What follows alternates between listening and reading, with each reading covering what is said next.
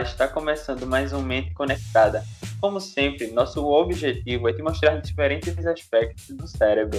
Eu sou William Araújo, estudante de jornalismo da Universidade Federal de Pernambuco e divido a bancada com a professora do Departamento de Bioquímica da UFPE, Michele Rosa. Olá, Michele. Oi, William. Oi, pessoal. Mais uma semana de informação em parceria com vocês e a Rádio Paulo Freire. Hoje a gente vai conversar sobre a existência de um segundo sistema nervoso, só que ele é fora da cabeça, né? Também conhecido como segundo cérebro. Eu acho que todo mundo já pensou, já passou por aquela situação de sentir as famosas borboletas no estômago ou friozinho na barriga, quando a gente tá um pouquinho ansioso ou a gente tá um pouquinho nervoso. E aí, para encontrar é, alguém especial ou para falar em público, por exemplo, né? Vem esses sintomas de estresse que tem relação com a nossa barriga, com o nosso intestino. Essas sensações, elas acontecem por conta da existência de células nervosas no nosso intestino. E aqui no Mente Conectada, a gente vai então entender como um pouquinho se dá essa comunicação entre o cérebro e o nosso segundo cérebro, que é o nosso intestino, e como que essa comunicação, níveis inflamatórios, níveis imunológicos, regulam essa comunicação e como a gente responde isso de forma ansiosa, estressada e com problemas intestinais. Muito interessante, Michele. E para conversar conosco sobre o segundo cérebro, temos a neurocientista Renata Cavalcante. Olá, Renata, bem-vinda mais uma vez aqui ao Mente Conectada. Oi, William, tudo bom? Olá, professora Michele. Olá, ouvinte do Mente Conectada. Vamos hoje bater mais um papo sobre esse assunto tão interessante que é nosso cérebro e fora dele também. Nós também recebemos a estudante de farmácia, Heloísa Leão. Olá, Elo. Oi, William. Oi, Renata e professora Michelle. É um prazer estar aqui com vocês hoje. É, Renata, para começarmos, a professora Michelle falou logo na introdução sobre um segundo cérebro. O que seria isso exatamente? Então, William, é, a gente já desconfiava né, que tinha alguma relação do nosso cérebro com o nosso intestino, né? A gente, como a professora deu os exemplos, né? As famosas borboletas no estômago, algumas reações intestinais que a gente tem quando a gente fica nervoso, quando a gente está ansioso, ou até um pouco triste.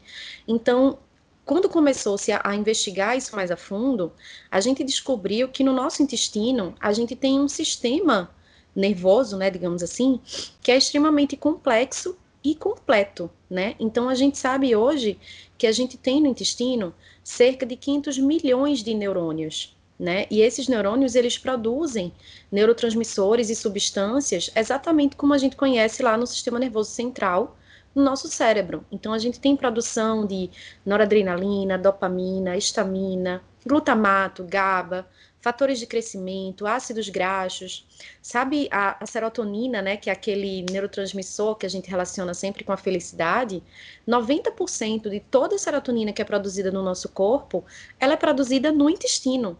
Né? Então, a gente tem componentes suficientes aí para chamar esse sistema de um sistema nervoso realmente fora do cérebro. A gente chama ele de sistema nervoso entérico. E com essa quantidade toda, essa complexidade né, de componentes que ele possui, a gente consegue chamar ele daí esse apelido carinhoso de segundo cérebro. Nossa, é muito interessante pensar que nós temos tantos neurônios assim, né, fora do nosso cérebro. Professora Michele, é, qual é a relação direta aí das nossas emoções com o nosso intestino? É comum, né, por exemplo, quando precisamos falar em público, temos sintomas como dor de barriga. É, tem a ver com isso? Oi, Elô. Tem, tem sim. É, vou dar uma, uma explicação geral primeiro, para depois a gente ir para as borboletas aí, né, no estômago. Mas assim, é, por incrível que pareça, hoje em dia, como Renata falou, né, os médicos, e não só os médicos, mas a ciência como um toda, ela acredita que cada vez mais a função do nosso intestino ou do nosso sistema digestório, né, vai muito mais além do que processar a comida que a gente ingere. E aí, esses neurônios que a gente tem, que são milhares de neurônios que a gente tem nesse sistema nervoso é, entérico, eles modulam, né? Toda a nossa variação de estresse, toda a nossa variação de ansiedade. E como a gente sabe que quase todo mundo é ansioso, 70%, por exemplo, é, da população brasileira está estressada atualmente, principalmente com a Covid-19. Mais da metade da população está acima do peso, que tem relação com o sono, que tem relação com a depressão, que tem relação com a ansiedade. E tudo isso tem relação com o que a gente come, por incrível que pareça. E aí, essas alterações intestinais, né, é, por incrível que pareça, elas não andam sozinhas, elas se comunicam intensamente com as variações neurológicas que a gente tem. E é como se fosse o cérebro, é, mais ou menos, se comunica modulando o que o intestino vai fazer, e o intestino, mais ou menos, manda informação para o cérebro para o que a gente vai sentir. Da mesma forma que o sistema nervoso entérico, ele é um sistema independente, né? Ele se governa de forma independente. É, na verdade, ele não precisa responder ao cérebro e não mandar informação ao cérebro. Mas ao que parece atualmente é que essa informação, essa comunicação existe e isso modula toda a nossa forma de ser, sentir, agir e os nossos estímulos morais aí.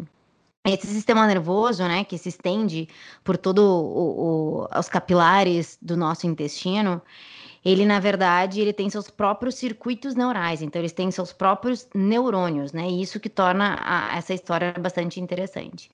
Na verdade, o que faz essa comunicação entre o sistema nervoso entérico e o sistema nervoso central é o que a gente chama de sistema nervoso autônomo, que é dividido em sistema nervoso simpático e parasimpático. Não sei se vocês já ouviram falar sobre isso, mas a gente até pode discutir um pouquinho mais sobre isso no Mente Conectada. E o nervo vago. O nervo vago é um nervo que comunica o sistema nervoso entérico ao central. É por ali que passa esses neuromoduladores que Renata mencionou. É ali que passa respostas imunológicas, respostas inflamatórias. É ali que a gente tem a modulação da nossa microbiota e dos nossos neurônios encefálicos. Essa população bacteriana, essa microbiota que vive no nosso sistema nervoso entérico, ela, a gente tem mais de 300 espécies de bactérias ali. E essas bactérias, elas modulam toda a nossa digestão. Então, aquilo que as nossas enzimas não conseguem digerir, como as fibras, por exemplo, essas bactérias vão digerir. É, e além disso, né, essas bactérias estimulam a liberação de serotonina, de GABA, de dopamina. Essas bactérias estimulam a modulação de células imunológicas, de citocinas, de quimiocinas, estimulam o nosso sistema liberador aí de corticotrofina, né, que é o hipotálamo, hipófise as adrenais, que é o nosso eixo que regula o estresse. E aí desse eixo que regula o estresse, eu começo aí te explicar o porquê que tu sente essas borboletas na barriga aí. Então, por incrível que pareça, essa, esses problemas abdominais, essas diarreias que a gente tem, esses espasmos abdominais, dores que a gente tem quando a gente está muito nervoso, é um sinal que o sistema nervoso entérico enviou para o cérebro e o cérebro liberou mais água no nosso intestino e dessa água que embanha o nosso intestino a gente tem a diarreia, por exemplo. Então, para tiver essa interrelação, né, entre sistema nervoso central e entérico, tem um estudo bem legal que mostra que eles deram aí suplementos para os ratinhos, suplementos bacterianos para os ratinhos, porque as bactérias controlam essa comunicação. E os ratinhos que não receberam essa suplementação aí bacteriana, eles tiveram um nível maior de estresse, um nível maior de ansiedade. Eles tiveram inclusive essas variações é, motoras que tu se referiu aí na tua pergunta. Então, é sim, tem essa comunicação. Essa comunicação é porque a gente está mandando sempre informação de um para outro e regulando as células e neuromoduladores e sistemas fisiológicos que regulam o nosso estresse. Então, tem relação direta, assim, um com o outro. Nossa, então, é, Renata, não é mito que doenças intestinais têm relação com transtornos, transtornos como depressão e ansiedade? Então, o que a gente come pode alterar na nossa saúde mental e intestinal? É, Elo, não é mito, não. É, é bem verdade, inclusive. É, Para a gente falar um pouquinho sobre isso, a gente precisa falar um pouquinho sobre esse novo componente, né, que, que Michele comentou aí anteriormente, que é a nossa microbiota intestinal. Então, eu comentei, né, que a gente tem 500 milhões de neurônios aí nesse sistema nervoso entérico, mas a gente tem também essa microbiota intestinal que é composta por trilhões, né, de microbactérias, de microorganismos aí entre bactérias e fungos que compõem, né, esse equilíbrio é, que a gente tem no nosso intestino. Essa microbiota, ela precisa viver em completa harmonia, tanto com o nosso sistema nervoso entérico, como com o nosso sistema imunológico. Para quem não sabe, 70% do nosso sistema imunológico está no nosso intestino. Então, esses três componentes, eles precisam trabalhar de forma bem equilibrada. O sistema nervoso entérico, a microbiota e o sistema imunológico. Então, quando a gente tem alterações nessa microbiota, ou proliferação de alguma bactéria, ou ausência né, de alguma outra bactéria que foi num desequilíbrio ali dessa dessa harmonia que deveria existir entre esses micro-organismos, ou quando a gente tem uma infecção por um, um, um microorganismo que é de fora dessa microbiota que é natural da gente. Então, toda vez que isso acontece, é muito interessante saber que quem identifica esse microorganismo aí que está alterando essa microbiota são os neurônios do nosso sistema nervoso entérico. E aí, os neurônios do nosso sistema nervoso entérico, eles liberam um, um neurotransmissor chamado noradrenalina, que vai sinalizar para o nosso sistema imunológico que tem alguma coisa ali errada que está desequilibrando aquela microbiota intestinal. Então, a partir desse momento, o sistema imunológico ele vai desencadear, né, toda uma resposta. Então, naturalmente, todo esse sistema ele vai estar tá relacionado também com a questão dos transtornos emocionais. Por exemplo, quando eu comentei que aqueles 90% de serotonina né, no nosso corpo, eles são produzidos no intestino. Mas eles não são produzidos pelos 500 milhões de neurônios. Eles são produzidos pelas bactérias da microbiota. Então, a gente vê que todo esse, esse sistema, que é complexo, né, ele está totalmente interligado. Então, a gente tem aí vários estudos na literatura que mostram né, uma relação bem direta entre alterações da microbiota intestinal e o, os sinais e sintomas de ansiedade e depressão. Tem um, um, um, estudo bem legal, que é bem antigo, eu acho que é bem no comecinho desse, dessa investigação, lá no início do século XX, em Londres, um psiquiatra, ele percebeu que os pacientes dele que tinham depressão, além de apresentar os sintomas de tristeza e de melancolia, eles tinham em comum outros sintomas, como, por exemplo, uma constipação severa. Eles passavam, às vezes, dois, três dias sem conseguir é, ir no banheiro. Então, ele percebeu que podia ter alguma relação. Naquela época, ele tratou né, 18 pacientes dele com um prebiótico, eu não sei se já ouviram falar aqui, é um conjunto de micro-organismos chamado kefir, e desses 18 pacientes que ele tratou com kefir, 11 ficaram curados da depressão. Então, se a gente pensar que é uma época que nem existia os medicamentos que a gente tem acesso hoje em dia. E aqui é bem importante eu também destacar que dos, dos 18, né, 11 ficaram curados, os outros 7 não, porque a gente sabe que os transtornos emocionais, eles também são uma classe de, de transtornos aí bem complexa, que a gente não tem uma causa única para ser tratada de forma tão fácil ou tão rápida.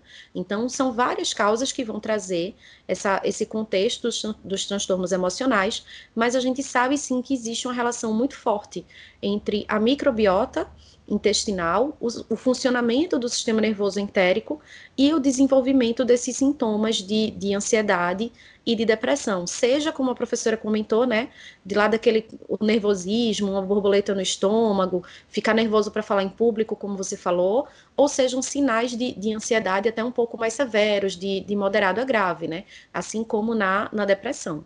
Michele, eu li um pouco sobre a microbiota e a susceptibilidade a doenças de Alzheimer, mas como isso acontece? É, oi, William. Pois é. Essa microbiota, né, que é essa população bacteriana extensa intestinal que a gente tem, ela se comunica com o sistema nervoso por vias humorais, inflamatórias e neurais, que é o que a gente vem conversando agora. E esses caminhos, por sua vez, eles também levam a. são utilizados pelo próprio organismo dos mamíferos, né, para reagir aos estímulos externos, para nossa defesa.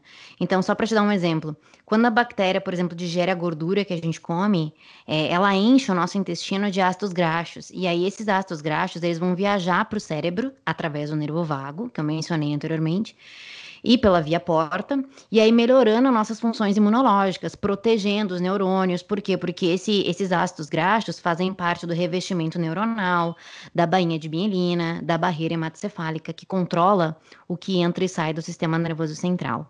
E isso, por sua vez, diminui a inflamação, previne doenças, doenças como cânceres, por exemplo, como depressão, como ansiedade e como elas, como as doenças neurodegenerativas também. Então, a maioria das doenças metabólicas no nosso corpo, elas têm um fundamento inflamatório. Então, quanto mais a gente desenvolve uma inflamação no corpo, maior a susceptibilidade para doenças neurodegenerativas, doenças psicológicas. Formo aqui um adendo para a Covid-19, né, que é uma doença inflamatória e tem extensa relação é, com doenças neurodegenerativas e psicológicas. Mas, enfim, Esse nosso controle imunológico, ele depende da diversidade bacteriana intestinal, porque essa diversidade bacteriana intestinal controla as nossas células imunológicas. Quanto mais diversificada for essa população, melhor é para nossa homeostasia, melhor a gente funciona, melhor é para o nosso funcionamento. Quando a diversidade bacteriana está alterada, por exemplo, pelo uso de um antibacteriano, né, pelo um antibiótico, ou por uma dieta errada, a gente tem um aumento das cascatas, das cascatas inflamatórias do nosso corpo, a gente tem uma diminuição do nosso sistema imune, a gente enche a corrente sanguínea de mediadores inflamatórios que vão chegar ao cérebro e que vão induzir uma neuroinflamação, potencializando o surgimento de doenças neurodegenerativas, como Alzheimer, por exemplo. E aí, William, essas alterações elas vão, muito mais além, né? Essas alterações, elas, essa população bacteriana alterada, ela diminui a permeabilidade, da, ela aumenta, na verdade, a permeabilidade da barreira hematocefálica, então chega mais coisa patogênica ao cérebro, ela diminui a formação de neurônios e o revestimento de neurônios, que vai diminuir a proteção neuronal ela vai aumentar, na verdade, as células glia no cérebro, que são células que protegem os nossos neurônios. Então, a gente vai estar com uma proteção neuronal alterada e vai induzir, obviamente, uma inflamação demasiada, que é um dos é, caminhos para o surgimento de doenças neurodegenerativas. Quando a gente cuida um pouquinho dessa microbiota, quando ela tem uma, como a gente tem uma microbiota diversificada, esses problemas não se estabelecem tanto ou demoram mais para se estabelecer. Então, essa microbiota, ela controla, né, obviamente, não só essa cascata imunológica inflamatória, mas ela também tem relação com os neuromoduladores. E no Alzheimer, por exemplo, a gente tem uma deficiência de um neurônio chamado de acetilcolina, e essa acetilcolina é um neuromodulador importante para as nossas funções cognitivas, né? E aí tem alguns estudos que já mostram também uma relação direta com alterações da microbiota e diminuição da sinalização de acetilcolina, que é uma das características da doença do Alzheimer. É, outro estudo mostra também a relação da microbiota com a deposição de placas beta-amiloide que é um outro mecanismo patológico que leva à doença de Alzheimer. Então, William, para responder a tua pergunta de forma sucinta, se é que eu consigo, são vários os mecanismos que tem que realmente mostram uma relação bem direta de alterações da microbiota com a susceptibilidade a doenças neurodegenerativas, a déficits cognitivos e déficits psicológicos. Mas não fica só no Alzheimer, tá? Gostaria de adentar aqui também que a doença de Parkinson está bem relacionada com a disbiose. Então, a disbiose é uma outra, né, é uma alteração dessa população bacteriana, e isso vai me levar à inflamação, e isso vai me levar também à diminuição de dopamina, que é um outro neuromodulador sintetizado também no intestino, também sintetizado, estimulado por essa microbiota correta.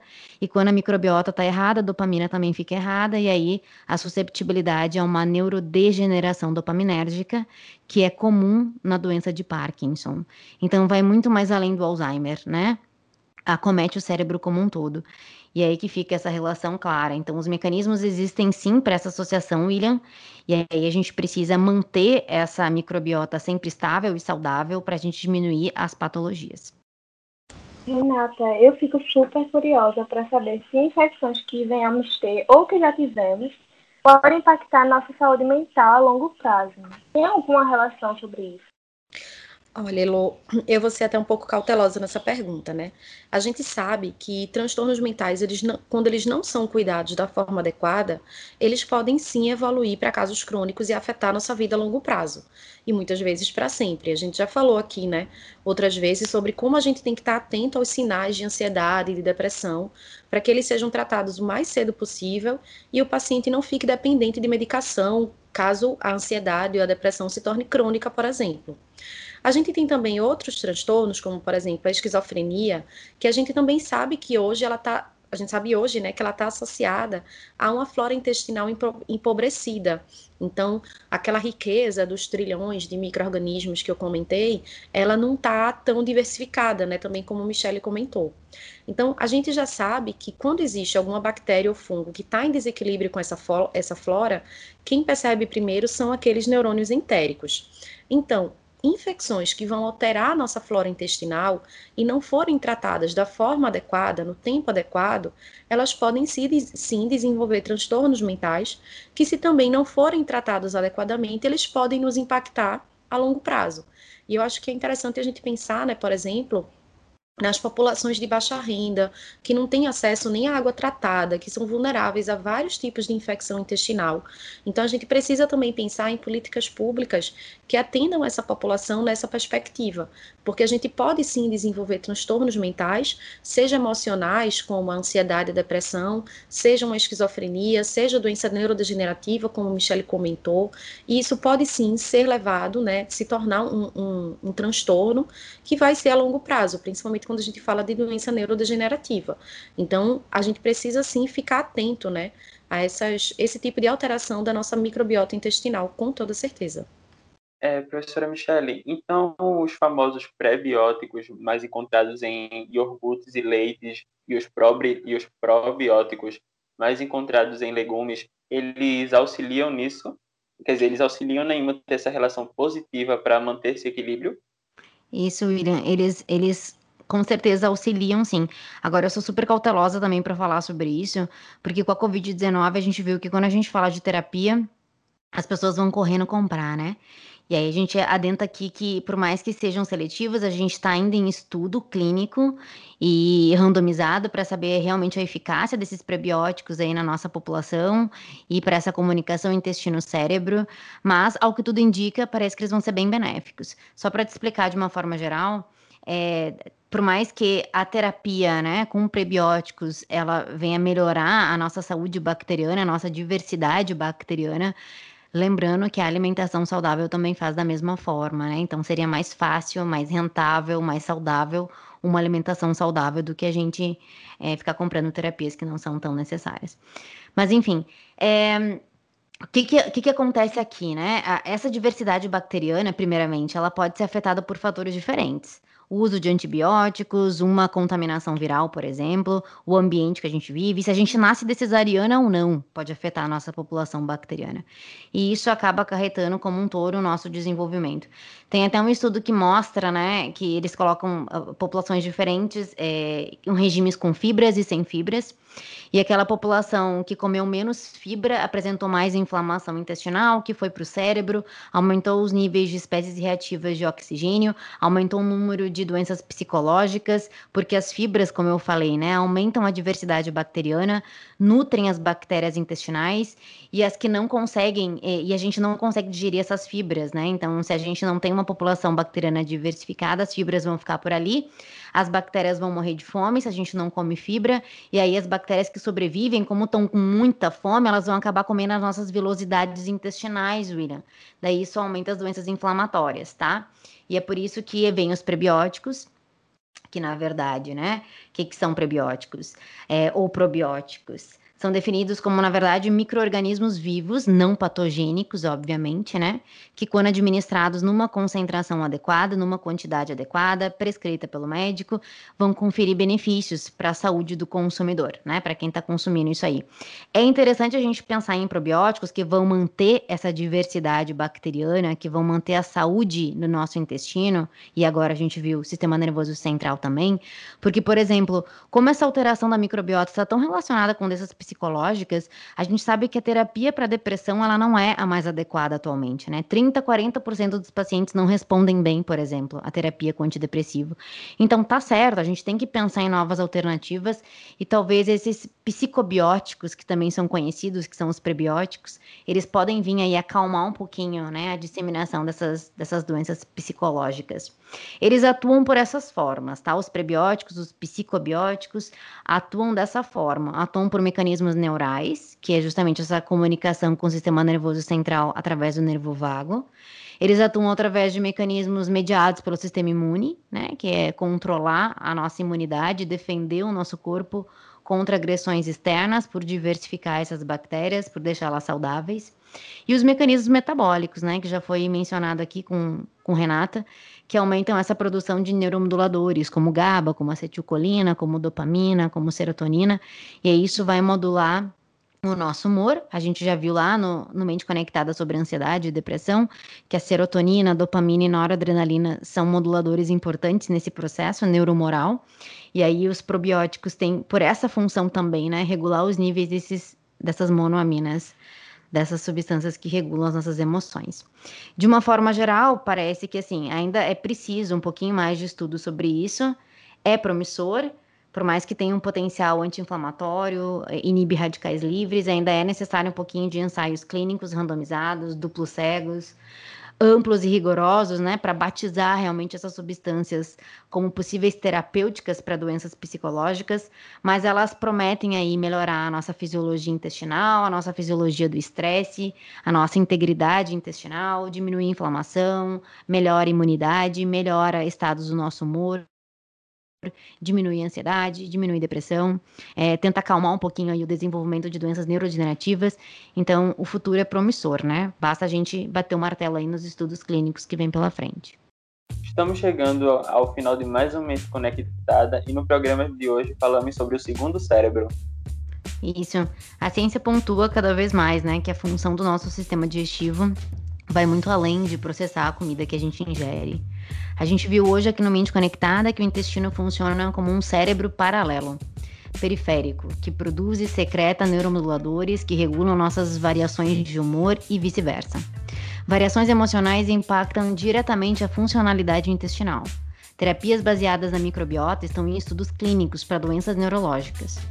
Mais uma vez, cuidar da nossa alimentação é uma das vias de acelerar a nossa melhora cognitiva, emocional, psicológica e retardar transtornos psicológicos como ansiedade, depressão e doenças neurodegenerativas, por exemplo. Agradeço a participação da neurocientista Renata Cavalcante. Muito obrigado, Renata.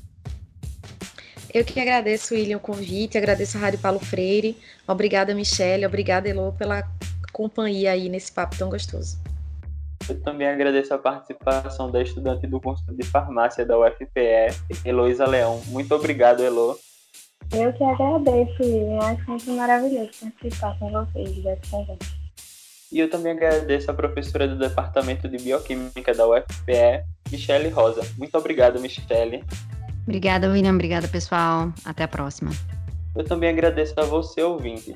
A produção e roteiro desta edição foi da professora do Departamento de Bioquímica da UFPE, Michele Rosa, junto comigo, William Araújo, estudante de jornalismo da UFPE, sob a orientação da professora do Departamento de Comunicação Social da UFPE, Paula Reis. Edição Lucas Dantas, estudante de Rádio, TV e Internet.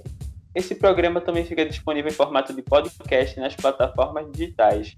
Tchau e até o próximo Mente Conectada.